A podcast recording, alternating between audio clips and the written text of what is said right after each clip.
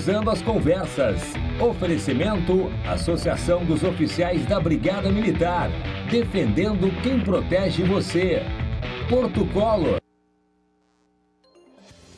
Muito boa noite, está começando com vocês o Cruzando as Conversas desta quarta-feira, dia 3 de fevereiro de 2021, aqui pela RDC TV. RDC TV que você sintoniza nos canais 24 e 524 da Claro Net TV. Nesta quarta-feira, nós vamos tratar de um assunto, claro, que diz respeito a todos nós e ao Rio Grande do Sul e ao Brasil, que é a questão da retomada uh, das atividades econômicas a partir desta pós-pandemia, se é que podemos dizer que já temos passado, pelo menos uma grande fase já passamos, né?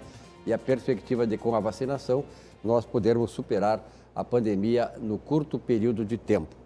Bom, é, quero lembrar para vocês que o Cruzando as Conversas é um oferecimento da Associação dos Oficiais da Brigada Militar, defendendo quem protege você, e também de Porto Color Soluções Gráficas.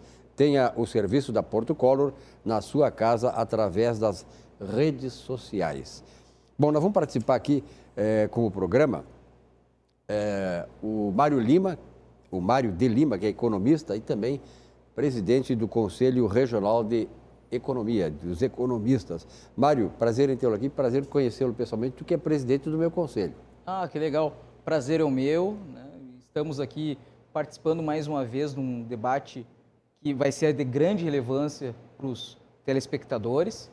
E agradecer mais uma vez o convite da RDC para discutirmos temas relevantes para o Rio Grande do Sul e, obviamente, para o Brasil para todos nós, né? na verdade. Bom, também está aqui conosco no estúdio, presentemente, o Sérgio Neto, que é empresário, é, consultor de economia, ex-presidente do Sindicato das Empresas de Transporte de Cargas e Logística, o nosso CETSERG. Sérgio, muito obrigado. Estava com saudade do amigo, fazia hora que a gente não se encontrava em programa de é, televisão, né? A gente tem o prazer sempre de nos encontrarmos aí em alguns momentos, né? nós já fizemos vários programas e é um prazer estar aqui na RDC com você com o Mário aí. E aliás, o Sérgio está aqui num momento importante também, porque a, a, especialidade dele é a questão de transporte de cargas, né? no momento em que temos aí essa questão envolvendo os caminhoneiros. Bom, participará também aqui do programa, do Cruzando as Conversas desta quarta-feira, por videoconferência, a Elis Randman. Eu não sei se é esse o sobrenome, Randman. É isso, Elis? Boa noite, prazer em tê-la aqui no programa.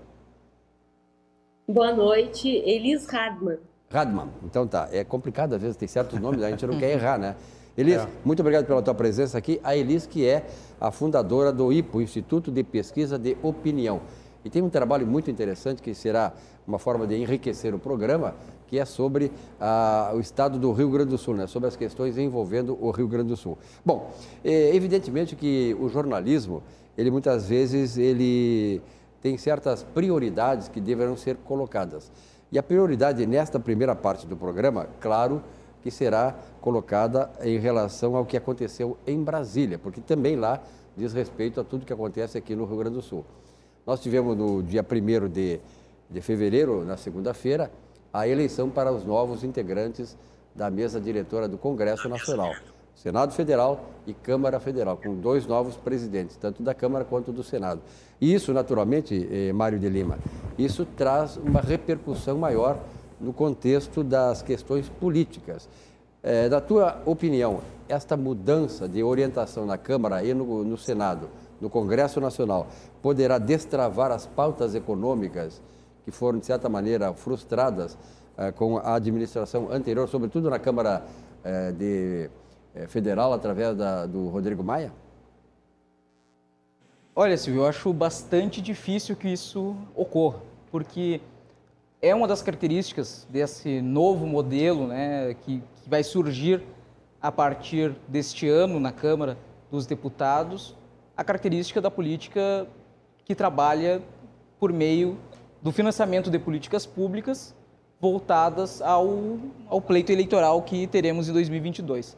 Obviamente que o discurso, tanto do presidente eleito do Senado quanto do presidente eleito da Câmara dos Deputados, é voltado justamente à necessidade de reformas que o Brasil tem deixado de fazer há muito tempo. Eu acredito que essas reformas deveriam ter sido uh, deveriam ter ocorrido há 30, 40 anos atrás, uhum. na verdade. só que nesse momento elas se tornam cada vez mais urgentes porque nós não temos mais tempo. Né? Na verdade, era para que nós tivéssemos realizado essas alterações, essas mudanças, essas reformas, a, ainda no governo Temer, que teve que des, destruir né, as possibilidades de implementação dessas reformas para garantir a sua permanência no cargo e de não ter que ir para a prisão. Foi, então foi a alternativa que o governo Temer, que o presidente Temer teve à época, foi justamente a capacidade, a, o capital político que ele possuía para fazer as reformas, ele teve que utilizar para se proteger. Agora, o governo Bolsonaro, né, o Jair Bolsonaro se elegeu com a expectativa, o mercado tinha expectativa que o presidente poderia, então, com grande apelo popular, realizar as reformas que eram necessárias. Obviamente que isso acabou sendo frustrado, tanto pela pandemia como também pelas dificuldades de articulação do governo junto ao Congresso Nacional. Porém, agora, mesmo com a vitória que ocorrida ontem, tanto na Câmara dos Deputados como também na, no Senado Federal, eu acredito que seja muito difícil que o governo consiga realizar as reformas. Não sei nem mesmo se essa é a verdadeira intenção do governo nesse momento, uma vez que essa articulação junto, do governo junto ao Centrão, eu enxergo eh, os objetivos dessa aproximação ao pleito eleitoral de 2022. Muito mais fortes eh, eh, essas forças, essas relações para 2022 do que propriamente para as reformas. Obviamente que, essa, que o discurso pró-reformas, eles direcionam uh, um apelo, logicamente um apelo eleitoral ao mercado, porque foi, muito foi prometido, mas poucas coisas foram realizadas, a não ser a reforma da Previdência, que era necessária, né, juntamente com a reforma tributária e administrativa, que não ocorreram, e a, e a reforma da Previdência não ocorreu da forma significativa que deveria ter ocorrido.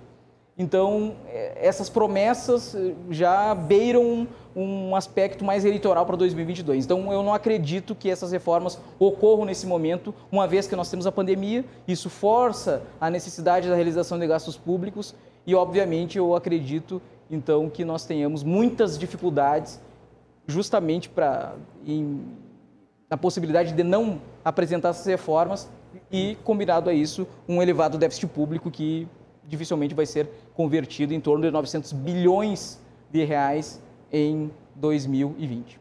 Sérgio Neto, concorda com esse um pouco de pessimismo né, do que o Mário de Lima nos traz em relação à possibilidade de fazer essas reformas? Porque, na verdade, e aí tu colocaste muito bem, essas reformas econômicas, elas eh, já remontam lá da década de 60, final da década de 60 e 70, sobretudo, né?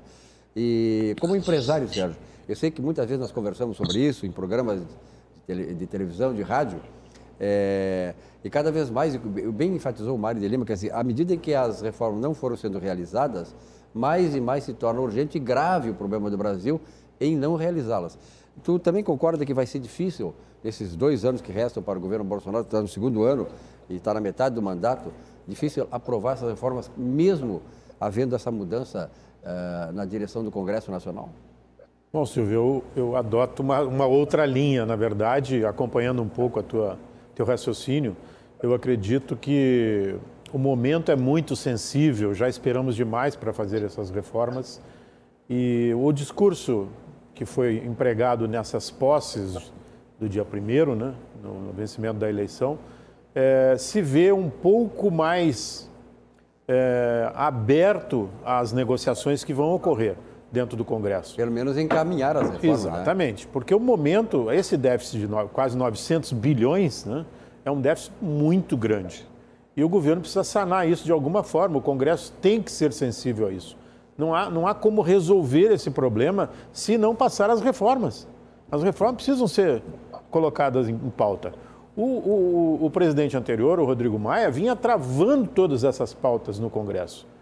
Uma coisa inadmissível frente ao que vive o mundo hoje, especialmente o Brasil, precisando fazer as reformas para melhorar o caixa do, do governo e nós estacados numa situação dentro do Congresso por uma ideologia de um, ideologia de outro, que não traz o resultado que o país precisa.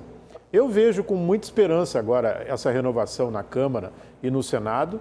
É, disse que está alinhado com o governo, ao que parece, sim, está alinhado com o governo. Isso é importante, sem dúvida, até para o convencimento. Acredito que a, o que foi colocado da, da, aproximação com o Centrão, apesar de ser mais do mesmo, né, que a gente vê na, na política, mas a política, infelizmente, né, ela é assim. Senão, não há condição de governar. O governo precisa olhar para duas frentes hoje. A primeira, o que você disse, né? ou seja, ah, eu preciso ter um, dois anos mais de progresso para poder pleitear uma reeleição lá na frente. Mas também precisa olhar para a economia. O governo vem falando há muito tempo sobre a questão saúde e economia têm que caminhar juntas, né? Claro que nós temos é, que lamentar essas mortes todas que nós tivemos no Brasil, estamos tendo no Brasil, mas na verdade a economia também mata as pessoas. Né? Uhum. Ou seja, o sujeito que perdeu o emprego, perdeu o seu negócio de, de décadas é, sendo realizado. Então, os desempregos todos que houveram, nós estamos aí entre 14 milhões de desempregados, isso não baixa, o mercado está recessivo, continua recessivo. Então, se não houver, por que as empresas saem do país? Agora tivemos o exemplo da Ford. Olha, certamente algumas das razões são as, as políticas trabalhistas do país, que não, não, não trazem o resultado que uma multinacional precisa e, pelo contrário, muitas vezes esmaga a empresa dentro do país você não consegue tocar o teu negócio. E as multinacionais, via de regra, elas almejam sempre resultados mais elevados. Então, nós precisamos, pelo menos, ter esperança de que o caminho para o país passa pelas reformas e essas reformas precisam ser realizadas. Bom, eu queria ouvir também a opinião da Elis, que está em videoconferência, sobre essa situação, Elis, aí da, da mudança de presidência da Câmara e do Senado e o que isso pode representar para o avanço dessas reformas, se é que tu acreditas que elas vão acontecer. O que o pessoal está discutindo aí é o que deveria ser feito e o que vai ser feito. Sim, deveria haver as reformas, porque são pautas prioritárias. Entretanto, contudo, todavia, há uma grande tendência que os movimentos sejam dados pela eleição de 22. E se essa prerrogativa for adiante, nós não teremos as reformas necessárias. Uma grande reflexão que a gente vai poder observar é se haverá ou não auxílio emergencial, ampliação do auxílio emergencial Tecnicamente, nós não temos condições de conceder o auxílio emergencial. Agora, os indicadores de avaliação do presidente necessitam do auxílio emergencial. O que, que nós verificamos nas pesquisas de opinião realizadas, pegando o Rio Grande do Sul como uh, case? Nos meses de maio uh, e junho, até junho do ano passado, o presidente começou em queda. Quando chegou junho em diante, ele começou a se reposicionar. Ele perdeu um percentual de eleitores que avaliavam positivamente, eram eleitores de base moralista, são eleitores que votavam nele ou uh, avaliavam positivamente o governo em função da segurança pública e da moralidade, combate à corrupção. E isso ocorreu depois, principalmente, da saída do Moro e do caso Queiroz. E ele se reposicionou nas bases lulistas o percentual que ele ganhou, tanto no Brasil quanto no Rio Grande do Sul, são bases associadas ao auxílio emergencial. Isso cria o dilema entre o que deveria ser feito e o que vai ser feito. E aí, qual é a observação que tu faz, Mário de Leão?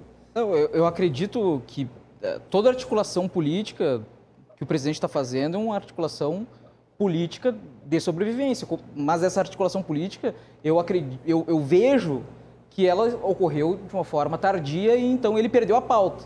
Né? Quando ele perde a pauta, tanto é que a, a, a reforma da Previdência não era, nem foi uma pauta do, do, governo. A reforma da Previdência era uma pauta que já estava sendo discutida no parlamento, já lá no governo Temer. Então, quem está pautando a, política do governo é o Congresso. O grande problema que eu vejo ali no início do governo Bolsonaro era justamente essa. É, uma questão moral de, de dificuldade de, de, de construir soluções com o Congresso. Só que agora a conta chega um pouco mais cara. Né? O, a política de, Tanto é que nós podemos ver aí como foi eh, realizadas as articulações do governo junto ao Congresso com liberação de recursos uh, do orçamento uh, para os parlamentares. Obviamente que isso gera um impacto eleitoral dentro do Congresso, e se essa relação já foi uma relação de distribuição de recursos orçamentários já há um ano antes da eleição, vamos pensar como será então a partir de 2022. Eu acredito que esse movimento que ocorre hoje de apoio ao governo, obviamente o governo precisa sempre ter a maioria. E essa maioria ocorre por meio de distribuição de verbas, de, de, de, da necessidade de chamar pessoas, de, representantes dos políticos, dos partidos, para dentro do governo para viabilizar a governabilidade. A diferença é que o time vai definir quem é que determinará a pauta. E hoje quem determina a pauta são esses, esses parlamentares, esse, eh, eh, essa, essa é, essa, essa, esse grupo político que tem um, um, um viés, digamos, mais fisiológico. Não estou dizendo que todos os políticos são fisiológicos, pelo contrário, a pauta tornou uma discussão voltada à, discussão mais uh, direcionada no sentido de utilização de, de, de, de, parcelas orçamentárias. Obviamente que sim, nós precisamos fazer, uh, fazer as reformas, essas reformas estão muito atrasadas, há pelo menos quatro décadas, desde pelo menos lá o final da década de 70, quando nós investigamos, observamos né, a, a, a, crise do Estado brasileiro, a crise do Estado uh, nacional, e então essas reformas já deveriam ter, ter, sido uh, realizadas. O problema é que no final de 79 a, a nossa pauta era combater a inflação. E aí então todas essas reformas, enquanto o mundo realizava, nós acabamos ficando para trás. E hoje nós ainda estamos discutindo isso. E nesse momento eu vejo que não existe clima político mesmo que o discurso seja esse, porque é o discurso que nós queremos ouvir, dificilmente os políticos vão, nesse momento, vão fazer um discurso diferente, e ao mesmo tempo nós temos o, uh, uh, questões relevantes como a pandemia. O governo não vai deixar de gastar dinheiro na pandemia, ainda mais num ano pré-eleitoral, né? quando temos um viés uh, eleitoral das pessoas que precisam desse recurso para sobreviver. Então, acho que não existe esse momento, esse não existe um momento, um momento político, um ambiente político favorável às reformas, mesmo que os políticos, eu, quando eu falo os políticos, todo o Congresso desejam essas reformas. E, obviamente, boa parte, se não a maioria da sociedade, deseja essas reformas. Só acho difícil que elas venham a acontecer neste momento. Sérgio Neto, essa questão toda colocada pelo colocada no debate aí, é, é, ela suscita uma questão seguinte: o Bolsonaro foi acusado de não colocar as reformas durante o ano, esse ano de 2020. E ele alegava, naturalmente, e aí eu concordo com ele, que se ele tivesse colocado em pauta a, a, a reforma diante de uma pandemia, imagina o que ia acontecer, já que estão responsabilizando ele pela, pelos efeitos deletérios da pandemia. Tu acreditas que não vai existir, conforme disse o Mário de Lima, clima para que o governo possa, avançando agora na, na pandemia, ela reduzindo vacinas e tal, haja uma possibilidade, uma luz no final do túnel para que o Brasil possa finalmente colocar em pauta aquilo que é realmente de maior interesse da nação, que é evoluir nessas reformas? É, eu acredito que nós temos que ter esperança sobre isso. Esse é um assunto primordial hoje. A economia não está dissociada aí de todo esse processo político de reeleição em 2022, né? O governo, obviamente, é, o que foi dito aí da, da questão de índices de aprovação, rejeição, é óbvio que está ligado a, a, ao auxílio emergencial e que o governo hoje me parece que já falou que vai permanecer pagando aí pela metade o auxílio emergencial é, por mais talvez dois meses. Mas já foram mais de 60 milhões de pessoas é, auxiliadas, vamos chamar, vamos dizer assim, é, com esse auxílio emergencial, 160 bilhões de reais distribuídos é, é uma encruzilhada. O país está numa encruzilhada, o governo está numa encruzilhada, com uma série de vertentes. Né? É vertentes da economia que precisa ser modificada através das reformas, a, a questão eleitoral, que não se perde esse cenário nunca. Né? Hoje o político no Brasil é eleito ele já está tá pensando daqui na frente há quatro anos. Então, é muito difícil, é uma encruzilhada complicada, mas nós temos que ter esperança de que, embora estejamos vivendo ainda dentro de uma pandemia né, que tem nos trazido todas essas mortes lastimáveis. É, o governo não tem alternativa e o Congresso Nacional terá que ser solidário neste momento para que o país comece a mudar a sua economia, porque nós já estamos com um déficit monstruoso e se isso não for mudado, chegaremos a um caos. Elisa, a tua opinião é também a respeito disso, da otimista ou não está otimista em relação a essa quebra de paradigma, porque na verdade eu acho que nós temos que ter essa reforma administrativa, a reforma da Previdência que já foi feita, a reforma tributária, tributária etc. Mas também fiscal, é necessário que pensemos na reforma política. Né? Também. Esse sistema político que nós temos aí é que traz essa série de problemas que o Mário de Lima, de certa maneira, já passou aí marginalmente a, a tocar. Qual é a tua opinião a respeito disso, Elis? Bem, como foi dito, é uma boa palavra, é uma encruzilhada. Uh, a opinião pública, o setor produtivo, os formadores de opinião conclamam por reformas. Entretanto, contudo, todavia, uh, o contexto deve levar uh, o governo e, o Congresso a optar muito mais por medidas eleitoreiras, tendo em vista a conjuntura. Todos os políticos estão com medo do eleitor. Na prática é isso. Nós temos visto desde as eleições de 2018 que vivemos, dentro do ponto de vista das bolhas digitais, uma grande disputa, uma grande polarização que utiliza uh, o princípio do marketing de, de, guerra, da ativação de um inimigo. Isso torna os lados e os grupos reféns de si mesmo. Eles precisam gastar mais energia neste combate, que ele é por princípio permissivo, do que efetivamente nas ações de interesse público e bem comum. Perfeito. Bom, eu vou trazer um pouquinho o debate aqui mais para o nosso estado, o Rio Grande do Sul, né? Porque é o objetivo do programa debater as perspectivas do Rio Grande do Sul após pandemia. Imaginando, claro, que esse pós-pandemia está colocado no sentido de que a pandemia começa a avançar rumo ao seu final, ou pelo menos a se tornar bem menos grave do que já foi. E é claro que nós já começamos a pensar, o governador, as autoridades, a Assembleia, a, a, sociedade pensante do Estado sobre o que nos aguarda lá, logo ali adiante, tratar da perspectiva do Rio Grande do Sul em função disso. Mário de Lima, o, o governador do Estado é, tem enfrentado uma série de problemas, como todos os governadores, que é a falta de receita. As empresas fecharam, houve muita, muito lockdowns por aí, muitas empresas fecharam e houve uma queda de receita no Estado. Qual é, da tua avaliação, a perspectiva de recuperação econômica do Rio Grande do Sul, digamos, sem o auxílio do governo federal e sem que haja essa recuperação econômica? Bom, todos os entes subnacionais eles foram ajudados pelo governo federal justamente devido à pandemia. Isso possibilitou a muitos municípios, assim como o estado, a conseguirem recursos financeiros para realizar políticas públicas em decorrência das perdas, no caso do estado, de CMS e no caso dos municípios do ISS. Então, os municípios e os estados não terão a ajuda que o governo federal uh, deu em 2020 para o ano de 2021. Então, isso exige novamente um, uma série de esforços que já deveriam ter sido realizados antes. Como, por exemplo, no caso do Rio Grande do Sul, a realização da ampliação de concessões, privatizações e, obviamente, aquilo que a população do Rio Grande do Sul espera, que é uma reforma tributária sem a majoração de alíquotas.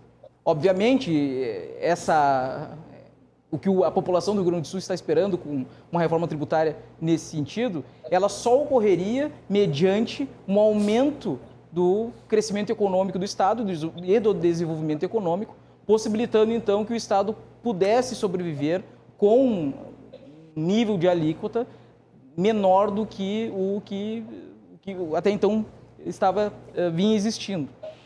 Então, o governo, o governo do estado ele precisa então realizar essas eh, reformas o mais breve possível, especialmente tributária, da qual estamos falando. O governo já atuou desenvolvendo uma política voltada para a reforma da previdência e, da, e uma reforma também administrativa. Agora, nós precisamos de uma reforma tributária que possibilite e incremente, incentive o consumo e o investimento dentro do estado do Rio Grande do Sul. É claro que com o advento da pandemia isso fica bastante difícil, mas era uma promessa de campanha e agora nós temos que esperar que o governo apresente uma reforma tributária com tempo de, de discussão maior, superior ao que foi apresentado em 2020. É. Isso, isso, obviamente, uhum. impacta, vai impactar o desenvolvimento econômico. Perfeito. É, é, ao longo dos anos, né, o Mário de Lima e o Sérgio e a Elis, é, o que se comprovou no Brasil é aquela chamada guerra fiscal, né, que dizer, hoje tem estados como o Rio Grande do Sul que tem o ICMS para alguns produtos maior que Santa Catarina, o que permite que as empresas saiam daqui e vão para lá.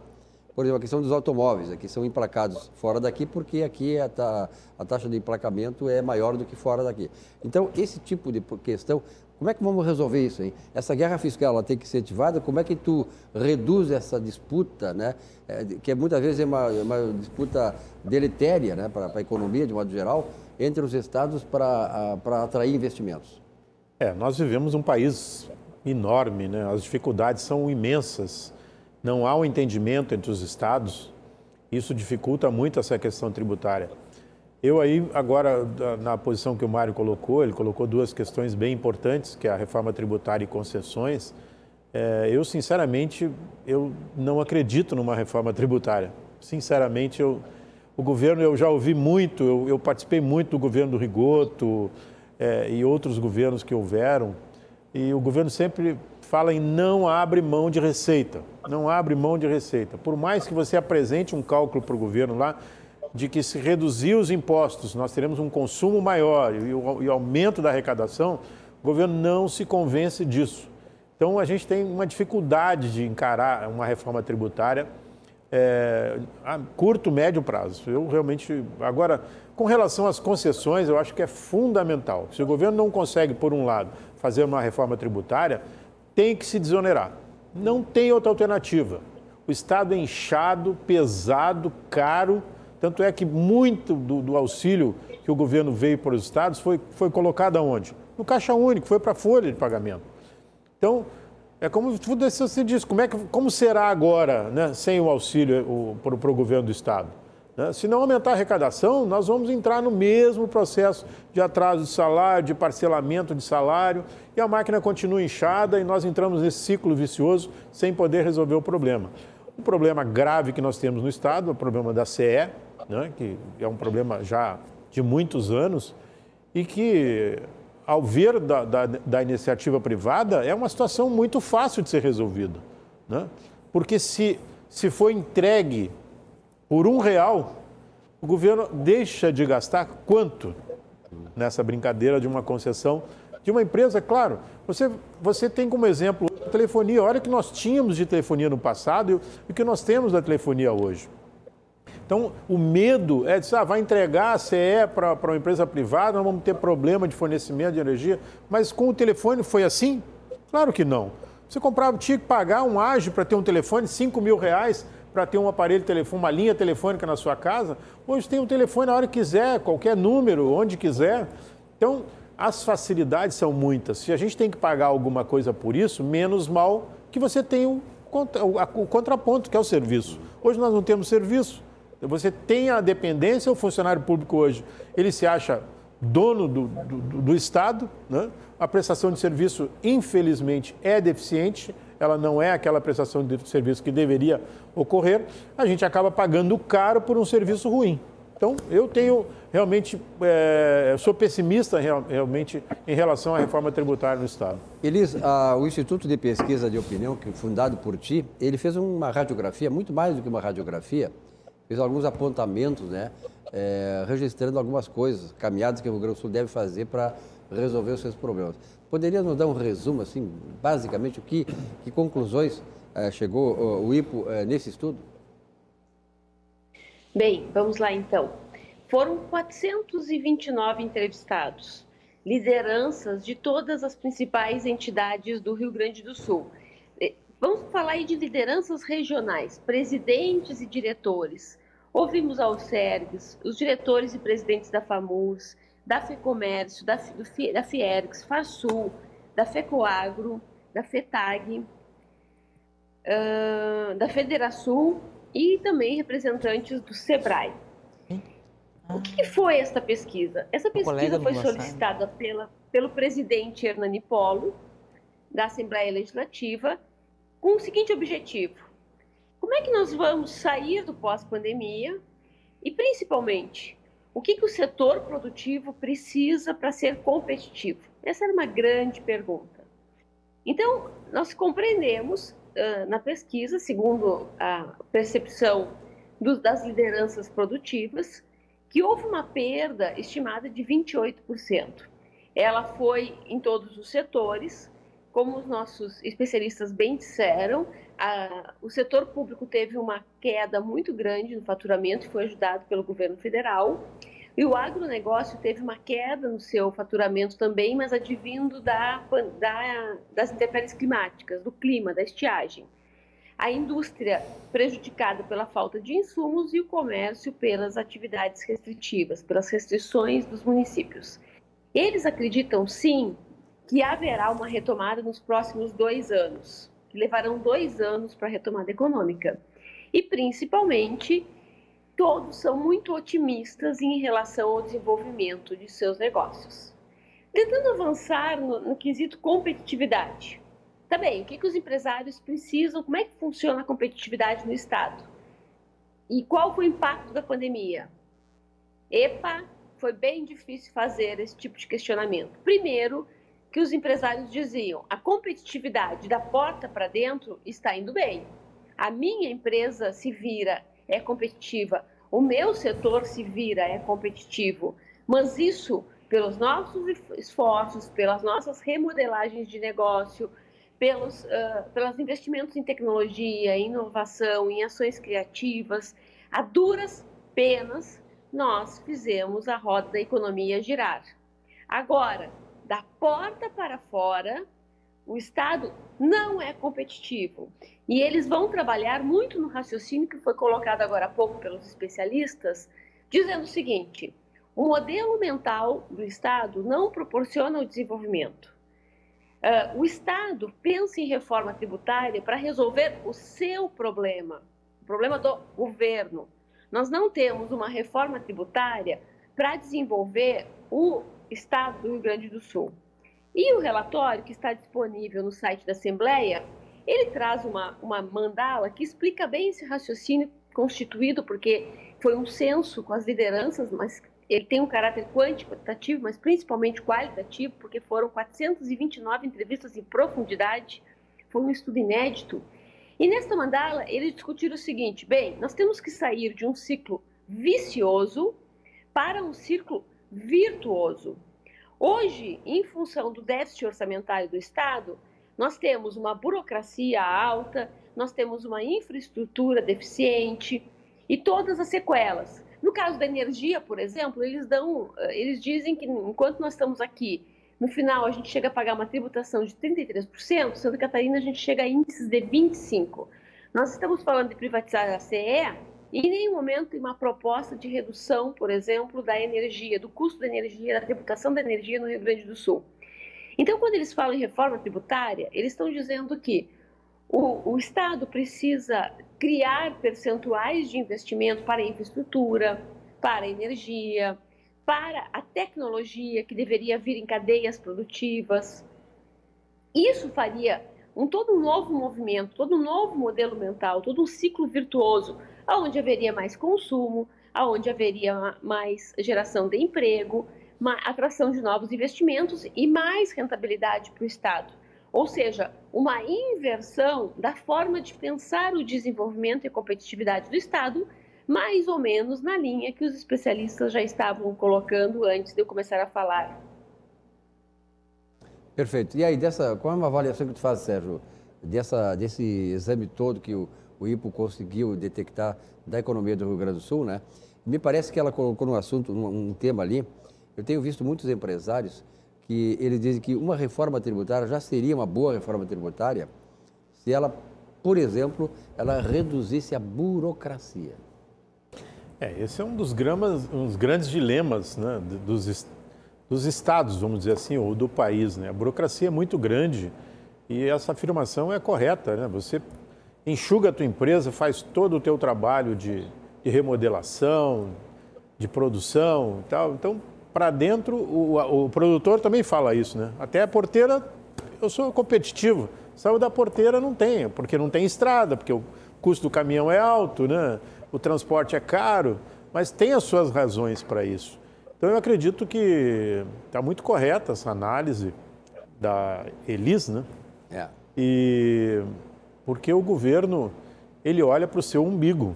Eu volto a falar da CE. A CE hoje retém o ICMS e não repassa. Se isso for entregue numa concessão, o governo começa a receber o ICMS, né? Então, quer dizer... Ao invés de estar trazendo dinheiro para o Estado, Exatamente. está tirando dinheiro do Estado. Exatamente. Né? Por então... exemplo, o Banrisul, eu tenho um, tenho um estudo, eu não sei se é, a, a, o Mário tem esse estudo, o Banrisul, nos últimos 15 anos, ele repassou mais de 15 ou 20 bilhões para o Estado. Quer dizer, é muito dinheiro, quer dizer, é, é, essa é a função do, do da, da renda da, da, lucratividade e que isso eh, se converta em bem-estar para a sociedade. Claro, não. Existem, por exemplo, a junta comercial ela é superavitária, o Detran é superavitário, repassam dinheiro para o governo. Né? Então, existem, existem casos e casos. Então, o governo tem que analisar, a Assembleia Legislativa precisa analisar também essa questão, porque as coisas precisam tomar um, um certo nível de compreensão que o Estado não pode viver por si só e para si mesmo. Né? A reforma tributária traria realmente benefícios se ela tivesse uma visão de fora do Estado, para, para, para a sociedade, para facilitar a vida de quem faz o investimento, quem gera o emprego, quem produz renda, quem paga imposto. Né? Mas, na verdade, não, olha para si. Por isso que eu disse no início, eu ouvi várias vezes do Rigoto dizendo, olha, o Estado, o Estado não pode perder receita. Então, qualquer reforma que for feita, não, se perder receita, está engavetado, não tem.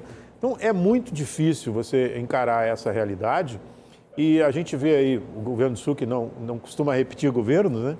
Aqui do estado, do estado do Rio Grande do Sul não costuma repetir o governo.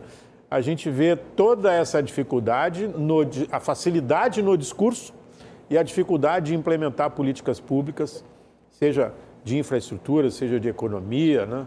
para que as coisas possam encontrar uma realidade diferente a curto prazo, porque nós já estamos muito atrasados. Como o Mário disse, ah, isso já deveria ter acontecido há 40 anos atrás. E a gente, de quatro em quatro, troca o governo e as coisas continuam andando da mesma forma, cada vez mais difícil. Eu vejo um cenário complicado para o Rio Grande do Sul hoje, a partir do momento que o governo não terá esses recursos do governo federal no ano de 2021. Então é preciso incentivar a economia para que haja investimento, haja geração de emprego, renda consumo e, consequentemente, impostos. Mário, essa avaliação feita pelo Instituto aí de Pesquisa de Opinião da, da Elis, ele traz uma série de, de questões importantes, fundamentais, né, que a gente tem que refletir sobre eles para, a partir daí, então, levar o debate e tentar ver uma luz né, que possa trazer resultados positivos para o Estado e para a sociedade.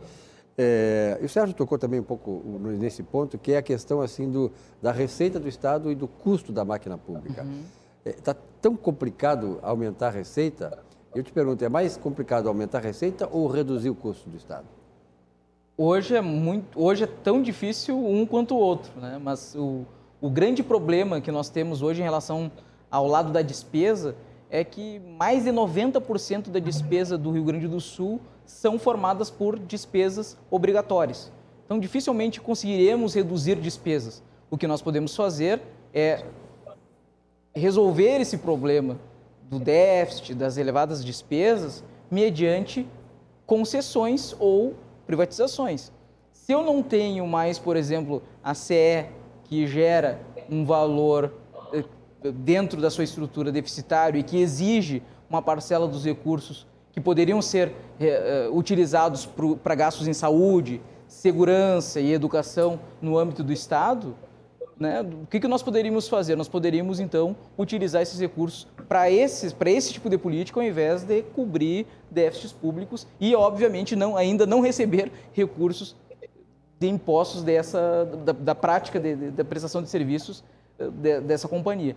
Então, existem uh, di, diversos tipos de ações que o governo pode realizar para tentar reduzir suas despesas da, por meio da realização de concessões ou até mesmo de PPPs para alavancar o investimento público. Né? Então, um dos principais uh, alternativas e oportunidades que o, que o Rio Grande do Sul e os municípios gaúchos e brasileiros possuem hoje é um novo marco regulatório do saneamento, que promete um elevado nível de investimentos em saneamento, universalização da, tanto do tratamento da água, como também do tratamento e abastecimento da água, como também do tratamento e coleta do esgoto. Isso reduziria o número de doenças, levaria uh, essa, a universalização desse tipo de prestação de serviços em 10 anos, chegando até 100%, só que tem que, entregar, tem que entregar nas mãos da iniciativa privada por meio de acordos, contratos sólidos, capazes, obviamente, de garantir a prestação desses serviços e de investimentos que movimentariam no Brasil uma quantia muito elevada que se estima aproximadamente 900 bilhões de reais em 30 anos.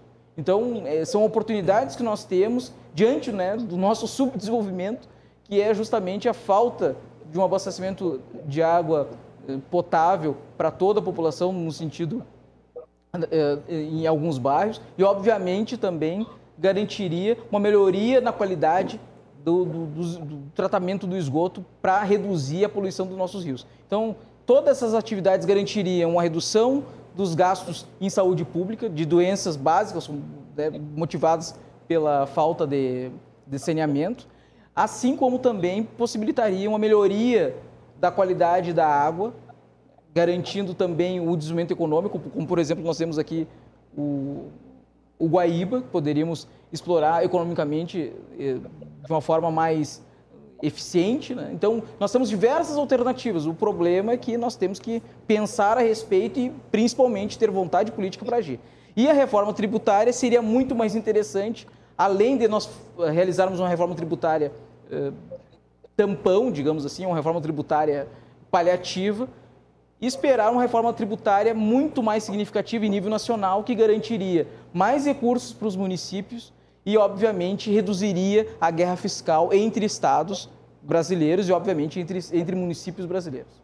É o que eu vejo, viu, Silvio? É, na verdade, é, a gente tem uma estrutura viciada ao ponto de que começa lá na eleição, o sujeito se elege é, sem saber qual é o papel dele político e econômico dentro de um contexto social. Então já começa a dificuldade por aí, né? A gente vai aprender alguma coisa lá dentro, quando quer aprender, né? Porque a maioria não quer aprender, ele está pensando como se reeleger no, nos quatro anos. Eu me lembro quando eu estava na presidência lá do CETSERGS, é, fizemos um estudo para junto com o governo do estado e havia uma proposta de, de PPP para concluir a conclusão da RS 118. E nos chamou a atenção, por isso que eu digo, o gestor nós temos um problema de gestão, né? O gestor não sabe exatamente o, o, que, trata, o que está tá, tra, tratando, ou mesmo é, alguns conchavos acabam levando a alguns erros administrativos, né? É, se propôs uma, uma PPP para concluir a RS 118, que o governo entraria com 70 milhões durante 20 anos. Ou seja, isso daria 1 bilhão e 400 milhões. Quase a metade disso era suficiente para resolver o problema da 118. Então, seria uma PPP extremamente prejudicial ao Estado. Por quê? Por uma questão de gestão, uma questão de cálculos que poderiam ser resolvidos com quem conhece o processo, né? com economistas que conhecem as coisas. E, na realidade, o Estado vive disso. Né? Acaba é fazendo maus negócios. É, esse é um, esse é um problema. Não adianta nós realizarmos concessões e PPPs se a administração pública não está preparada para fazer a gestão do contrato Exatamente. dessas concessões dessas PPPs. Exatamente. O tiro sai pela, pela culatra. Então, é, é, precisamos saber se estamos preparados para isso também. Claro. Lembra quando nós discutimos as questões das rodovias pedagiadas lá pelo Brito, na época? É verdade. Pô, foram feitos contratos de, de pedágios caros por um longo período em que rezava no contrato expressamente de que o acostamento não fazia parte da manutenção da concessionária. Quer dizer, era, era uma coisa muito absurda. O governo ficava responsável por uma parte que deveria ser entregue à concessionária. Então, por isso tivemos aqueles 13, 14, quase 15 anos de concessão e o que nós evoluímos na infraestrutura rodoviária no Estado? Absolutamente nada. Nós continuamos com as mesmas rodovias, sem duplicação e o dinheiro foi embora. Quer dizer, Elias, vê que problema não falta, né? Aliás, o teu relatório aí do IPO uh, suscitou exatamente essas questões, essa radiografia bem feita. Uh, qual é a saída final para o Rio Grande do Sul? Ele, esse estudo chegou a algum ponto, alguma sugestão, encaminhamento disso, daquilo, Elias? Bem, é uma, uma pergunta bastante complexa. Os empresários, porque nós estamos falando de quem está de um lado do balcão, é o setor produtivo. Eles dão um recado que eles precisam para ter as condições apropriadas para chegar, chegar no desenvolvimento econômico. É, quando a gente questiona quem deve fazer a frente desse debate, eles dizem, eles respondem que são aqueles que receberam o voto, executivo e legislativo mas que não pode ficar só nesses dois órgãos. Eles dizem que o judiciário precisa entrar para a discussão e que essas reformas não irão existir se cada um não ceder, se não houver perdas. Claro que nesse momento, nós estamos falando de entrevistas qualitativas, e eles dizem, quando você tem um, um judiciário que também não abre mão de nada, nem do duodécimo, nós temos problemas. Então, eles indicam que uh, o, o executivo e o legislativo precisam liderar o debate, trazer o judiciário para este debate, incluir o setor produtivo e a sociedade. É um debate que precisa de maturidade, maturidade política e visão sobre o interesse público para se chegar, ou pelo menos para se caminhar em direção a um novo modelo mental, a uma nova forma de pensar as reformas, tanto uh, uh, tributária, que é essencial, e até revisionar a reforma administrativa. Eles colocam como algo sine qua non, a forma de fazer a coisa certa. Sem fazer isso, a competitividade do Estado fica prejudicada, por mais que as empresas uh, se esforcem.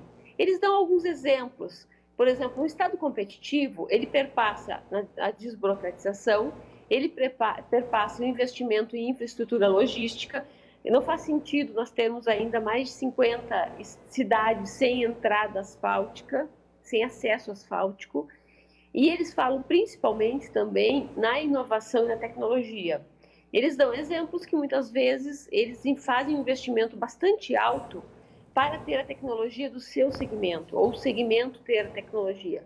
Se houvesse fomento ao desenvolvimento, à inovação e à tecnologia por cadeias produtivas, não precisa ser necessariamente entrar dinheiro do Estado, mas o Estado liderar estes movimentos e conseguir, digamos, preços mais competitivos por cadeia competitiva.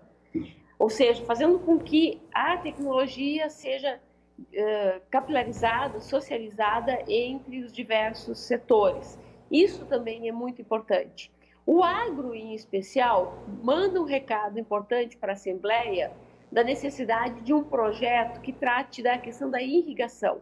Políticas públicas uh, capitaneadas pelo, pela Assembleia, pelo governo do Estado, em prol da irrigação naquelas áreas que se sabe que são mais propensas à estiagem e vão ter mais quebras. Com toda a tecnologia que nós temos hoje, do ponto de vista meteorológico, eles dizem que é inadmissível a gente não ter um plano de prevenção à estiagem e o Estado também liderando essa frente.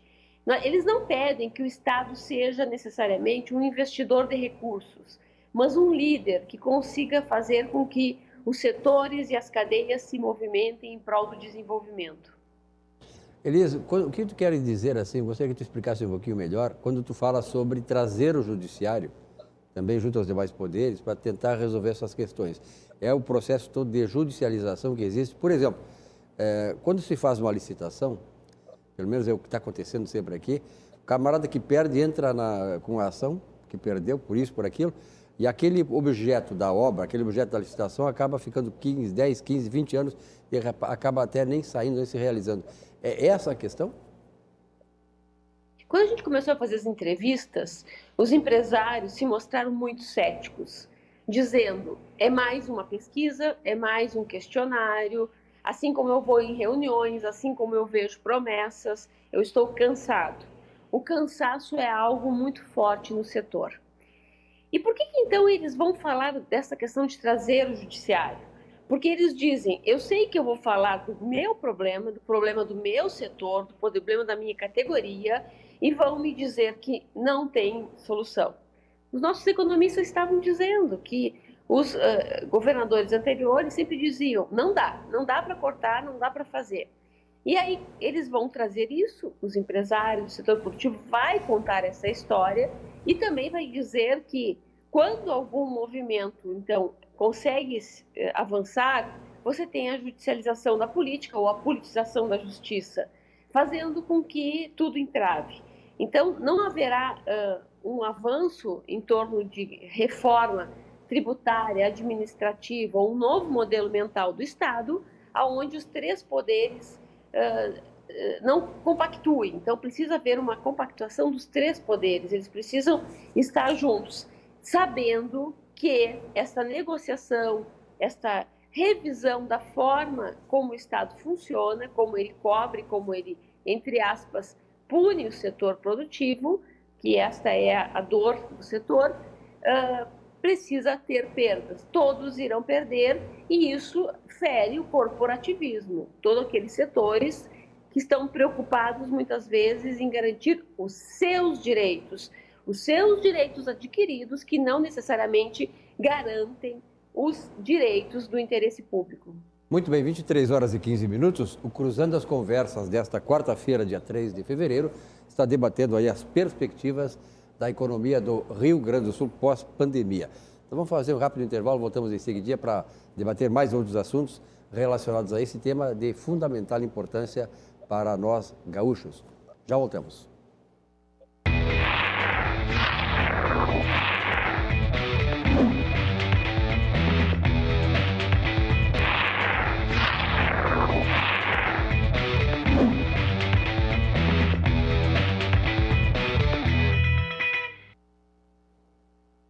Voltamos com o Cruzando das Conversas desta quarta-feira, 3 de fevereiro de 2021, aqui pela RDC TV, canais 24 e 524 da, Claro Net TV. Nós estamos falando hoje sobre as perspectivas da economia do Rio Grande do Sul no pós-pandemia. Lembrando que o Cruzando das Conversas é um oferecimento da Associação dos Oficiais da Brigada Militar, defendendo quem protege você, Porto Color, Soluções Gráficas tenha o serviço da Porto Color na sua casa através das redes sociais. Estão aqui comigo Mário de Lima, economia da, do, do Conselho de Economia, também economista, claro, presidente do Corecon, Sérgio Neto, que é empresário e consultor econômico, e por videoconferência a Elis Radman, que é cientista social e fundadora do Instituto de Pesquisa de Opinião. A Elis colocou uma questão aí, viu, muito polêmica e mais atual, fundamental, que é hoje a questão que muitas vezes traz problemas no andamento normal da vida brasileira, seja a vida econômica, a vida privada, civil e tal, que é a participação do judiciário, o poder judiciário, o, o, esses laços do judiciário que hoje muitas vezes extrapola, na minha opinião, extrapola a, a sua função, né, que é de constitucional e tal, de, e entra em assuntos que não diz respeito a ele. É, Mário de Lima, qual é a tua visão sobre esta questão? A Elis colocou aí que se precisa trazer o judiciário também para, de repente, desatar alguns nós aí que estão inviabilizando algumas ações econômicas. Inicialmente, o, o judiciário ele tem um papel significativo na constituição da democracia. Então, obviamente, ele tem não só um papel fundamental no que diz respeito à garantia dos direitos de se viver numa sociedade que tem como base, prioridade, tanto a liberdade quanto a garantia da propriedade. E necessário, né? Exatamente. Porém, hoje, o judiciário interfere não só nos aspectos do orçamento público, né? quando pega uma parte sem querer saber como os outros poderes vão, vão, vão se comportar sem recursos públicos para fazer suas, suas políticas públicas, mas também o judiciário tem, eh, tem realizado diversas políticas públicas no lugar, por exemplo, do executivo e do legislativo. É claro que nós temos muitos problemas existentes tanto no executivo quanto no legislativo, porém o judiciário ele tem que se concentrar justamente na sua área, né? que seria o quê? Seria acelerar os processos judiciais que existem no âmbito do judiciário, justamente para garantir uma melhor, uma melhor, um melhor ambiente institucional no que diz respeito aos negócios. Então, isso traz muitos problemas justamente para aquelas pessoas que querem realizar negócios dentro do, dentro do país. E, ao mesmo tempo, uma parte do judiciário se coloca fora do aspecto orçamentário. Então, nós temos ali professores, nós temos é, é, policiais militares, policiais civis, e outros profissionais dentro da, da administração pública, em especial no executivo, que estão fora de, fora da, da, de certas partes do orçamento, com atrasos salariais ou com salários que eh, deveriam ser maiores, mas gente, nós obviamente entendemos a crise fiscal que o Estado passa hoje e sabe-se a grande dificuldade que o, o tanto o Poder Executivo quanto eh, em nível federal, estadual e municipal enfrentam. E, mas nós temos o judiciário com altos salários, assim como o legislativo, com altos salários, e empresas públicas com altos salários, enquanto outros setores e outras atividades econômicas estão tendo dificuldades. Veja, veja, vejam bem, eu não estou me colocando contra os altos salários. Eu acho que o salário tem que ser bom, eu acho que o lucro tem que ser suficiente para que se possa pagar salários adequados ao serviço público, como uh, também a todos os trabalhadores. Porém, nós estamos numa sociedade em que nós estamos tendo um baixo nível de lucratividade, um baixo nível de produtividade e uns ganhando mais do que os outros e uns sendo mais especiais que os outros. E o pior, se inter, eh, interferindo em áreas cruciais que são específicas para o desenvolvimento de políticas públicas, como por exemplo o executivo. Existe muita judicialização realmente em diversas questões que uh, o Poder Judiciário às vezes não se importa em perguntar por que, que isso não está acontecendo. Uhum. E entram em, em, em questões que extrapolam o seu, seu poder de atuação. Então, acredito que o judiciário ele precisa, sim, sentar com os outros poderes, distribuir um pouco a sua parte do duodécimo, né? pegar um pouco dessas perdas que existem, tanto para o legislativo e principalmente para o executivo, e assumir um pouco da responsabilidade pública de perder um pouco, como todos esses outros entes estão perdendo. Aliás, na, na eleição do Congresso Nacional, na, na Câmara Federal, aconteceu um fenômeno aí que mostra que a interferência muitas vezes do judiciário se dá não porque ele quer, mas ele é demandado para isso. Por exemplo, houve aquela, aquele episódio né, de que o pessoal do, do, do Baia, que perdeu a eleição, é, entrou com um processo lá para indicar diretores etc e tal, num horário acima, fora do aquilo que estava sendo previsto. O que aconteceu? Os camaradas que perderam o lado que perdeu, foi recorrer a quem? Ao o Supremo STF. Tribunal Federal. Quer dizer, o Supremo Tribunal Federal foi demandado para resolver uma questão burocrática do, tem... do, administrativa. Então aí muitas vezes a gente que sabe que o Supremo tem lá seus problemas, mas o Supremo muitas vezes ele é demandado por coisas que ele não tem, ele não tem nada a ver com isso aí.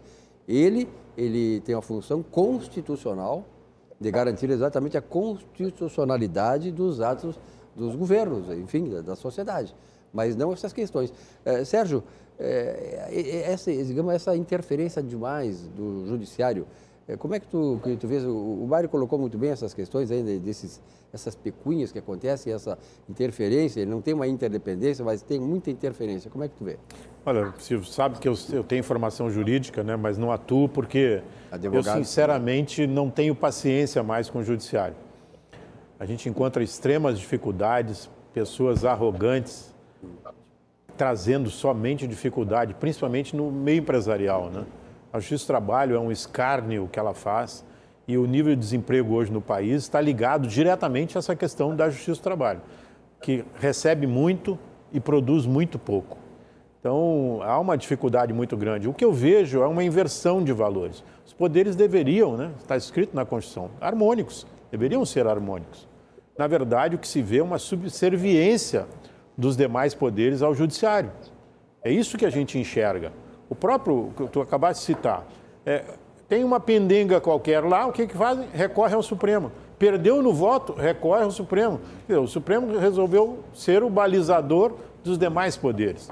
Então, hoje nós enfrentamos grandes dificuldades pelas mais diversas interferências que o STF tem feito sobre o Executivo, as pressões que tem feito sobre o Executivo, as pressões que tem feito na, nas decisões oriundas do Legislativo isso sem falar nas dotações orçamentárias que o Mário já falou. Né? É, é um absurdo que a gente vê. É a história do o meu está aqui, o resto é que se vire. Essa é a prática do judiciário. Eles enxergam assim. Nós temos, obviamente, bons juízes. Eu vejo na Justiça Federal excelentes juízes com julgamentos pautados assim num fundamento perfeito, né? sem causar dúvida. Mas, na verdade, é, precisamos mudar muito em relação a isso. O Estado perde muito com isso, sem dúvida alguma, né? porque se vê é, submisso a uma situação é, do Judiciário e que eu, sinceramente, não vejo a curto prazo uma solução, é, mesmo que o Judiciário venha para a mesa num diálogo embora fosse esse o caminho melhor para se resolver as questões do Essa Estado. Essa questão que se fala aí de todo mundo recorre ao Supremo, tem um gremista aqui que diz o seguinte, o Romildo Bolzan, que é o presidente do Grêmio, deveria recorrer ao Supremo porque tantos pênaltis que marcam indevidamente para o Grêmio. Daqui a pouco, né, o doutor Romildo Bolzan, essa também seria uma saída, né, Maridene? Gremista ou Colorado? Colorado. Colorado. Gremista? Gremista. gremista. Sempre tem mais gremista que Colorado. Elisa, de todo esse balanço aí, bate o martelo com relação a essa questão da, do, do, do IPO, que esse, essa pesquisa maravilhosa que vocês fizeram aí, que eu acho que é bem diferente, né, Sérgio? Pelo que a, a Eli está nos contando aí, é bem diferente das pesquisas anteriores que eu ouvi falar aqui no Rio Grande Eu até queria, só se me permite, é, a Elis tocou num ponto ali que claro. eu acho fundamental, né, que é a área de infraestrutura, essa questão do acesso asfáltico a municípios no Rio Grande do Sul. Né? Nós já tivemos aí, a gente vem brigando com o governo, com vários governos sobre isso, eram 120, passamos, conseguimos puxar para 80, agora ela trouxe um número aí em torno de 50 municípios sem acesso asfáltico. E, inaceitavelmente, esses municípios são municípios de alta produção agrícola. Então aí vem aquele problema de novo. Dentro da porteira, a produção é perfeita. É, olha, competitiva que depende da iniciativa demais. privada, tudo aí, bem. O é exatamente. É aí saiu dali, como é que eu vou pegar um caminhão meu, buscar uma, uma, uma safra lá num lugar que não tem acesso asfáltico? O caminhão vai estourar, o frete vai ter que ser mais caro, vai me custar mais caro, eu vou transportar menos, o porque vai é, maior, vai levar mais tempo. Quer dizer, tem toda uma conjuntura que atrapalha realmente a partir dali da, da produção. Então, esse é um dado interessante e o governo realmente tem que trabalhar em cima disso para que nós tenhamos acesso asfáltico em todos os municípios. Contigo aí, Elias. Sim. É, é importante também a gente destacar, porque como a pesquisa ela avaliou ações para a Assembleia, ações para o município e também como, como eles enxergam as dores, as dores que nós teremos, diz respeito às nossas dificuldades. Quando a gente fala que pós-pandemia, a gente está falando aí de ações saindo da pandemia. Claro que a maior parte dos entrevistados uh, mostraram a preocupação, nós estamos falando de um olhar muito setor produtivo, por mais que a gente tenha entrevistado representantes da FAMURS, a maioria dos entrevistados é do setor produtivo, e eles se preocupam muito com a desigualdade social, principalmente com o aumento da pobreza nas suas regiões. Então, por exemplo, eles dizem que 29% falaram da necessidade de ter programas assistenciais. Programas assistenciais para os grupos mais vulneráveis, sejam eles capitaneados pelo governo federal ou até com o olhar do governo do estado ou dos municípios. Uh, quase também um quarto falaram da necessidade de frentes de trabalho, uh, de termos políticas públicas que motivem frentes de trabalho para evitar uh, para evitar que tenha um programa assistencial e que possam que as pessoas possam pegar o seu peixe em vez de darmos os peixes. E 15% disseram não, isso é um papo para o governo federal, o governo federal tem que vir e tem que solucionar este problema. Quando eles falam em prefeituras, e aí os economistas falaram nessa questão do pacto federativo, eles dizem que as prefeituras vão precisar de uma revisão do pacto federativo e que também é vital a questão do enxugamento da máquina pública, que é assim muito importante esta questão. E também avançar em relação às ações cooperativas. Claro, nós temos nesse, nesse nessa, nessa base um peso importante do grupo da OCEDES, que são cooperativas, incluindo aí o grande setor de cooperativas de grãos, de agronegócio. Tem uma, um momento da pesquisa que é muito emblemático, que a gente pede para eles o perfil da liderança para enfrentar o pós-pandemia, que tipo de líder nós precisamos.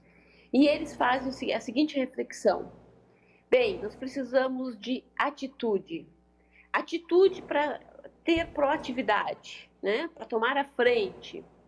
Mas não adianta só atitude. Nós precisamos de capacidade de ouvir, capacidade de diálogo, capacidade de motivar a cooperação. E após fazer isso, o terceiro estágio seria a coragem. A coragem para que o líder faça escolhas.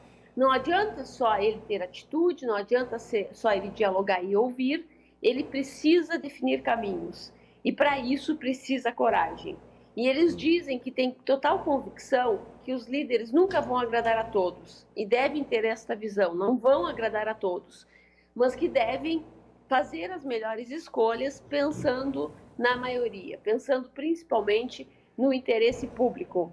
Durante a fala dos, uh, do setor produtivo, dos empresários, eles, eles, eles relatam que eles sabem que tem interesses políticos, que tem conchavos, que tem articulações, que tem a visão do, do próprio governo de manter a sua máquina funcionando acima de qualquer outra questão.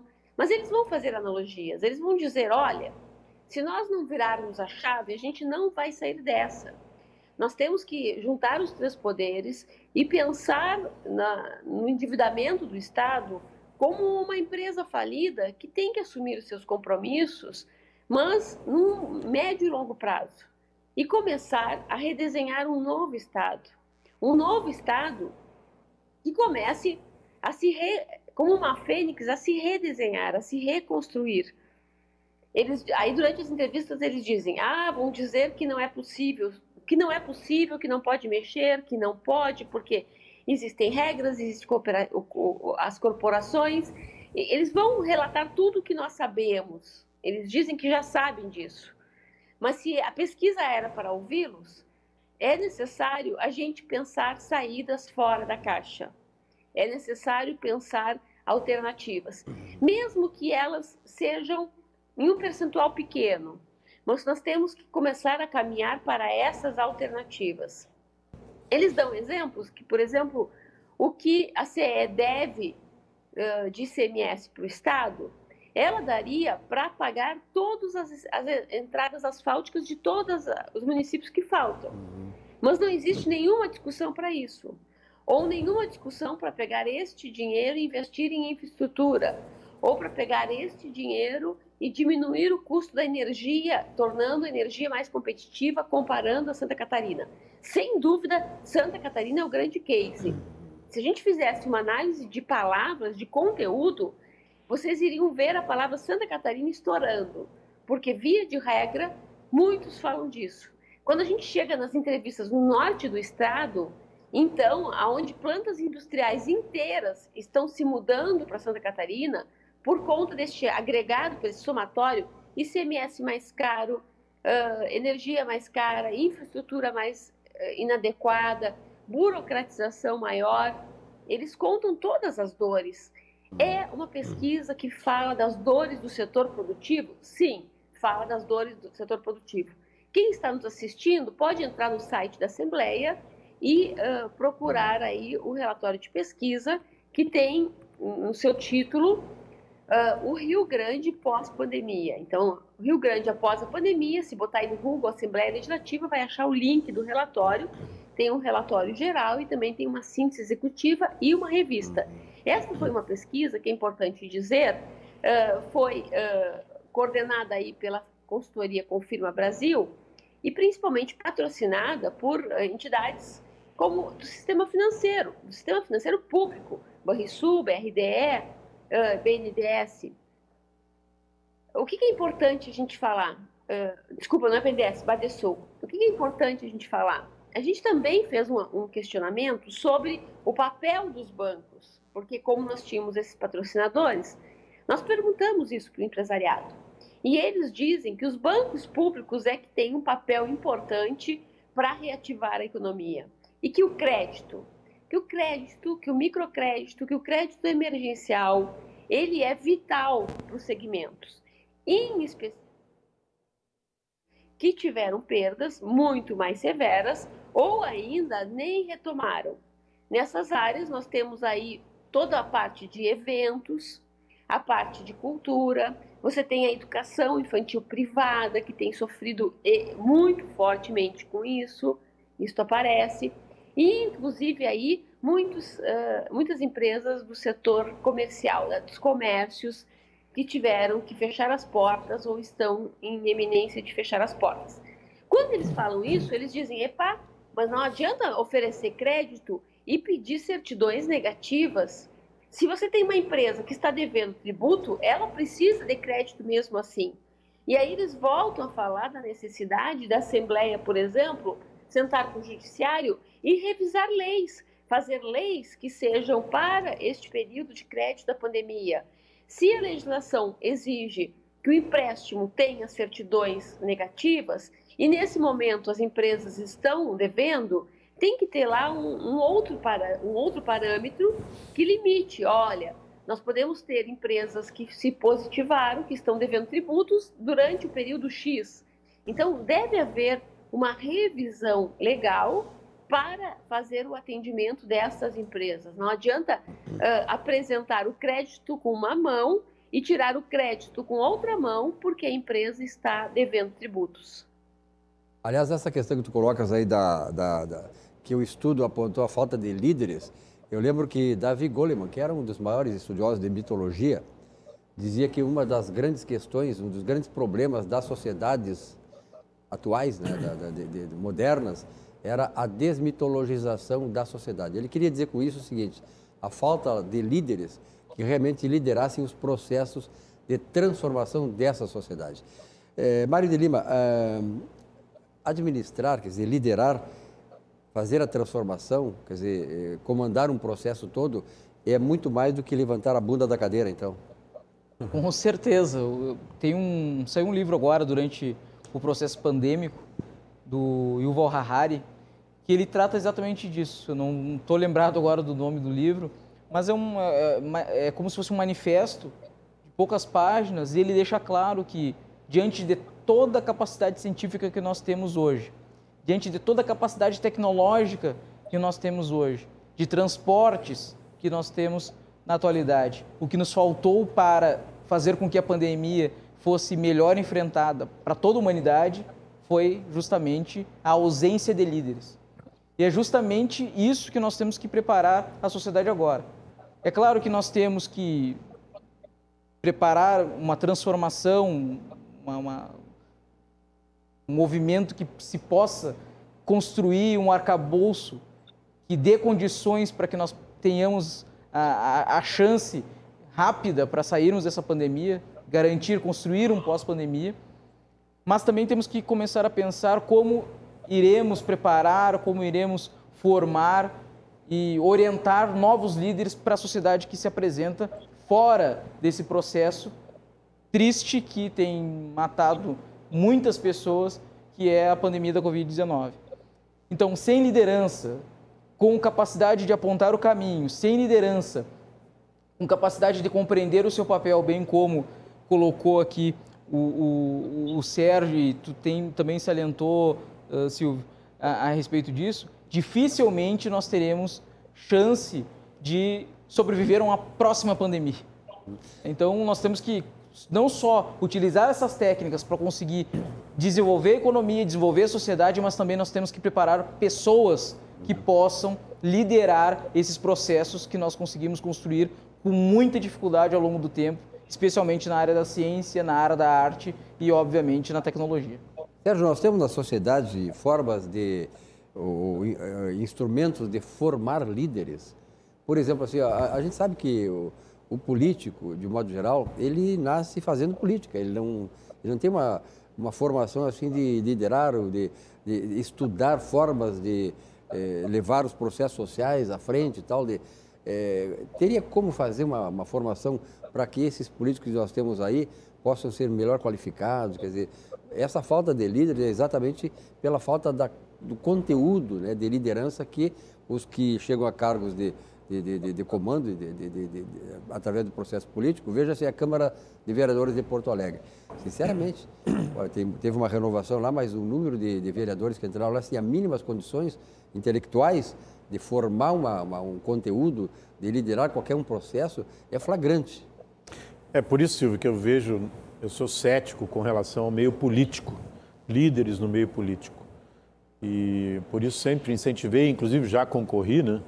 é, incentivei que empresários entrem para a política, porque é uma forma de melhorar a qualidade, enxergar um pouco mais a forma de gestão, porque a, a situação de formação de líderes, ela já existe no meio empresarial hoje privado, né? Por a exemplo, o prefeito de Porto Alegre, né, o anterior, tivesse um pouquinho de noção administrativa, empresarial, como ter uma empresa, como levar avante uma empresa, como administrar um negócio, até uma, uma cadeirinha, uma, uma, uma, coisa de pipoca, não teria acontecido o que aconteceu em Porto Alegre. Claro, não, nós vemos, eu vendo a Elis falar aí, na verdade, eu cito a cidade de Caxias do Sul, pô, um polo industrial metal mecânico de alta relevância para o Estado e para o país, não é, não é para, para o Estado do Rio Grande do Sul, para o país. Não, tem lá o meu amigo Davi Randon lá, que briga forte, principalmente depois do falecimento do seu Raul, e o Daniel também, eles têm capacidade de produção, mas não conseguem ter competitividade necessária para poder fazer tudo que tem condição de ser feito. Primeiro, falta insumos, né? Hoje eles, o que eles produzem é totalmente consumido pelo país. Não tem a demanda é muito maior do que a produção deles, da, da, da Randon. E nós temos o quê? Pessoas abnegadas, líderes abnegados, tocando o seu negócio, gerando milhares de empregos, gerando renda, pagando seus impostos e aí vamos voltamos para a infraestrutura. Até hoje o Estado não conseguiu levar uma duplicação até Caxias do Sul. Ou seja, é uma, é uma, é uma condição de infraestrutura deficiente para um polo industrial metal mecânico tão importante. Muito bem, vamos fazer um rápido intervalo e voltamos depois para o último bloco do Cruzando as Conversas desta quarta-feira, 13 de fevereiro quando estamos debatendo aqui com especialistas a questão da perspectiva do Rio Grande do Sul, da economia gaúcha, sobretudo, após a pandemia. Já voltamos.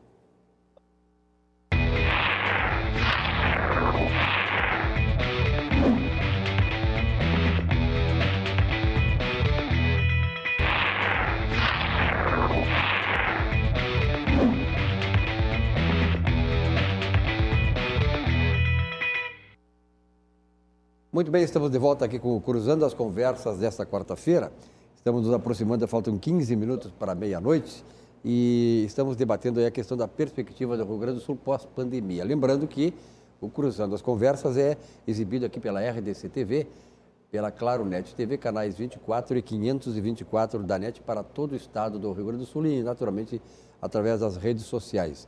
E o Cruzando é um oferecimento da Associação dos Oficiais da Brigada Militar, defendendo quem protege você, e Portocolor Soluções Gráficas. Tem o serviço da Portocolor na sua casa através das redes sociais. Elis, nós já estamos nos aproximando praticamente do final do debate, mas eu gostaria de que tu desse uma impressão toda aí sobre o que, que vai ser do futuro desse estudo aí que traz essa radiografia maravilhosa do Estado, aponta caminhos e que certamente vai contribuir muito para um debate eh, frutífero, né? Se for assim, ó, o desejo da sociedade, da, daqueles, da, das nossas lideranças aí, para que nós possamos sair desse estágio que estamos.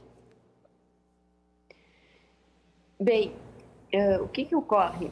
É, esse estudo ele foi pensado pelo presidente da Assembleia que estava saindo, Hernani Polo. Ele, inclusive, testou algumas ações feitas durante o seu mandato como Fórum de Combate ao Colapso Social e Econômico do Rio Grande do Sul. E foi uma ação uh, encampada por ele que teve um bom êxito. Então, ele faz, o estudo tem a capacidade um pouco de medir algumas ações, mas principalmente de dar um rol de ação para uh, o próximo presidente da Assembleia, Gabriel Souza, né, que assumiu agora, no dia de hoje. E quando nós perguntamos para as pessoas quais são, devem ser as metas do legislativo, do ponto de vista mais prático, eles dizem: olha, nós estamos vivendo um momento ímpar. O legislativo estadual precisa puxar uma discussão sobre o teletrabalho e levar essa discussão também ao Congresso Nacional nós precisamos discutir urgentemente esta questão do teletrabalho. Ela uh, virou, por contingência, uma prática, uma necessidade, e nós não temos regras efetivas sobre isso. E aí, claro, eles vão mostrar, inclusive, nesse momento ali da pesquisa, uh, que ela, ela perpassa o período de final de dezembro e começo de janeiro, prefeituras ainda que têm funcionários em teletrabalho. Como é que funciona isso? Quais são as regras? O que pode? O que não pode? Também trazem muito a discussão sobre a questão dos, das lacunas pedagógicas uh, que a Assembleia deve puxar uh, a uma discussão para uma medição. For, quais foram as perdas que nós tivemos na educação com a pandemia, principalmente o ano de 2020 e agora que entra o ano de 2021? E como preparar, principalmente, a questão tecnológica como é que nós vamos discutir um projeto de inclusão digital para as escolas? Nós não estávamos preparados para a pandemia. Então, os empresários dizem, então a Assembleia precisa fazer essa discussão. Por mais que ela possa gerar pautas para o Executivo, é uma discussão que deve começar lá, deve cair, deve avançar nisso. Claro que também, do ponto de vista econômico, eles vão indicar que a Assembleia veja soluções, isenções ou apoios, ou microcrédito, ou crédito para o setor produtivo. Isso é algo também que vai aparecer de uma forma muito forte. E depois eles vão indicar a necessidade de, de uma visão de políticas públicas, de uma legislação que fortaleça o setor produtivo. Claro que este é um recado para a Assembleia que vem também acompanhado do que a Assembleia não pode fazer, o que a Assembleia deve evitar. O que a Assembleia deve evitar? Eles deram três lógicas. Primeiro, as disputas ideológicas. Eles dizem que por mais que os deputados representem aí diversos partidos, diversas visões, diversas regiões, eles têm que achar um consenso e o consenso é sempre aquilo que leve o Estado para o desenvolvimento, para o interesse público, para o bem-estar social. O segundo fenômeno é jamais aprovar qualquer tipo de aumento de impostos. E também os empresários vão falar com muita veemência que os deputados não devem, em hipótese alguma, uh, trazer a cabo discussões para aumento de salários nem deles, nem muito menos do executivo, ou seja, não aprovar nenhum aumento de salário, inclusive do judiciário, do tipo, não temos capacidade de discutir aumento de salário em 2021, em 2022, que são anos ainda de retomada econômica. Então nós precisamos ter bem claro, não deixar as questões ideológicas interferirem em decisões que são de interesse público, não permitir aumento de impostos e não uh, permitir aumento de salários. Claro que todas ou muitas dessas ações, elas intermeiam, perpassam a, o executivo. E por isso, respondendo a tua pergunta, ela também é uma pauta que deve ser observada pelo executivo. Em que pese que o executivo já vem fazendo algumas ações com o Descomplica de desburocratização. Ele já vem aí revogando leis, digitalizando o processo uh, de acesso aos serviços do Estado e que estão um pouco já no, atendendo os anseios do empresariado, mas de uma forma muito lenta. Ela não dá conta da grande demanda do, do empresariado. Ou seja, não adianta só ter soluções digitais, mas elas precisam funcionar. Na prática, a lei de liberdade econômica precisa estar presente no Estado e também nos municípios. Perfeito. Essa questão aí da, da busca do consenso é uma coisa importante. Só que nós sabemos que no processo político o que mais impera é o dissenso e não o consenso. Mário, ter, nós estamos já chegando praticamente ao final do programa. Eu queria uma avaliação tua sobre o debate que aconteceu aqui e a tua perspectiva, assim, a tua visão de perspectiva para esse ano do Rio Grande do Sul. O Rio Grande do Sul ele vai ter dificuldades, assim como o Brasil e o mundo terão nesse momento pandêmico. O Rio Grande do Sul ele vai crescer, acreditamos que ele vai ter um crescimento econômico, especialmente a nossa esperança para esse crescimento econômico passa pelo agronegócio, obviamente, porque é o nosso carro-chefe. Né? E o Rio Grande do Sul ele tem condições de crescimento econômico, só que nós temos que nos preocupar justamente no papel da administração pública para não ser um impeditivo desse crescimento ao longo, ao longo do tempo. Porque mesmo que nós tenhamos crescimento setorial, tanto no comércio, serviços, na indústria e na agricultura, Nós temos que, nós precisamos fazer as reformas necessárias que o Estado tanto precisa. Essas reformas passam também pelas concessões e também por privatizações. E tentar cons conseguir controlar o máximo possível essas despesas obrigatórias que nós temos muita, muita dificuldade de controlar e elas são tão grandes dentro do nosso, dentro do nosso orçamento. Então, é preciso sim a gente manter a nossa, a nossa esperança, o nosso pensamento positivo, mas também ter em mente que essas reformas são necessárias tanto no Rio Grande do Sul como no Brasil, porque o Rio Grande do Sul não é uma ilha, né? não, não está isolado dos problemas nacionais. O Rio Grande do Sul também precisa de reformas que surjam ou que partam do, interesse ou da iniciativa do centro da União do governo federal. E o papel da Assembleia é importante nesse processo, né, eh, Sérgio? É, eu vejo que, olha, eu, eu, quando fui candidato, inclusive o Gabriel que assumiu a Assembleia, concorreu na época que eu fui em 2010. Ele está no terceiro mandato agora, né? Eu dizia que eu teria alguma dificuldade para transitar na Assembleia, transitar não caminhar, né, mas transitar nas ideias políticas de uma Assembleia Legislativa, porque as votações eu faria muito pela minha convicção e não pelo partido. Eu cheguei a dizer isso em algumas vezes em que eu discursei em alguns locais, alguns me criticaram, inclusive, não, mas o, a, o jogo político é diferente. Olha, eu sei que é diferente, mas enquanto nós continuarmos fazendo a mesma coisa, nós vamos ter o mesmo resultado, né? não tem como ser. A Elis trouxe esse desfecho interessante e realmente, embora seja às vezes repetitivo, né? a, a ideologia atrapalha, né? não se pode pensar em maneira nenhuma em aumento de salário né? e aumento de impostos. O que, que a gente faz na empresa da gente? Pô, se eu estou com dificuldade, eu vou enxugar a minha folha, né? eu vou enxugar os meus, os, as minhas despesas na empresa. O poder público ele pensa diferente. Né? Você não tem condição de, de, de pensar diferente dentro de um contexto. Então, o, o, panorama político e econômico para o Rio Grande do Sul agora, nesse 2021, ele não é dos melhores. Né? Nós saímos de, de um problema que é, recessivo porque houve recursos do governo federal, mas nós teremos as mesmas dificuldades da pandemia ainda em 2021. Então o governo tem que se preparar, porque realmente, se não houver reformas, como o Mário disse, e se não se trabalhar fortemente a questão das concessões, eu não vejo resultado bom para o Rio Grande do Sul no ano 2021. Elisa, a tua análise final aí desse, desse debate, e sobretudo parabéns aí pelo estudo feito pelo IPO, né? que é fundamental, é importante nós ter essa, essa visão das coisas, os fatos, né? Um desencadeamento de dados, apontando caminhos. Esse aí é um passo importante, né, Elis? Com certeza. Volto aí a, a lembrar os nossos telespectadores que o relatório está disponível no site da Assembleia. É só pesquisar o Rio Grande após a pandemia que ele, e botar a Assembleia Legislativa, que ele vai levar até o relatório e os materiais desta pesquisa.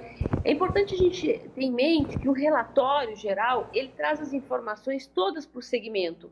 Então, se você é da indústria, ou você é do comércio, ou você é do, do setor de cooperativo, se você é do agronegócio, lá tem todas as informações bem destacadas. Uh, os nossos economistas colocaram aí o papel do agronegócio, a pesquisa traz essa, essa importância do agro, também para puxar aí o, o, crescimento e a retomada econômica, mas o, eles mostrando como eles precisam de políticas públicas, como eles precisam de apoios. Nós temos aí, incluindo aí a implementação da internet 5G. Hoje, o agro precisa da internet 5G desde, desde para ter as condições de fazer operações financeiras, mas também para fazer controles de produção ou de uh, equipamentos, máquinas que trabalham por GPS que precisam de acesso à internet. E nós não temos isso na qualidade que se precisa. Uhum. A Elis, mas isso é iniciativa privada, ok, mas o Estado precisa liderar essas demandas. Ele, assim como eles dão exemplo nas entrevistas, Assim como se faz mapa social controlado da Covid, nós temos que fazer mapa que mostre aí tecnologia no Estado, nós temos que fazer mapa que mostre inovação. Muito bem, isso nós é temos importante. que fazer mapas que Sim. mostre o 5G, que mostre malha rodoviária. E com isso, a gente vai encontrar as lacunas. E com isso, a gente vai encontrar as frentes que precisam ser uh, resolvidas. sejam federais, sejam pelo governo estadual ou sejam pelas empresas. Elis, muito obrigado, parabéns pelo estudo aí, obrigado pela tua presença aqui no nosso programa desta noite, tá? Eu quero agradecer também aqui a presença um do Sérgio Neto. Obrigado, Elisa. O Sérgio Neto, que é empresário e consultor econômico, e também do presidente do Conselho Regional de Economia, nosso colega economista Mário de Lima. Obrigado, Mário. Obrigado, obrigado Sérgio. Obrigado. A você, telespectador, muito obrigado pela audiência, pela fidelidade aqui na RDC TV e, sobretudo, ao nosso Cruzando as Conversas, que volta amanhã. Tenham todos uma boa noite, um bom sono e até lá. Espera um pouquinho.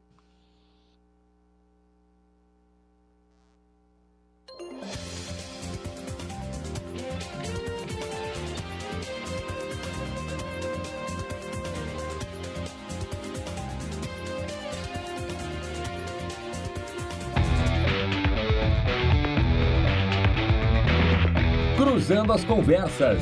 Oferecimento: Associação dos Oficiais da Brigada Militar. Defendendo quem protege você. Porto Colo.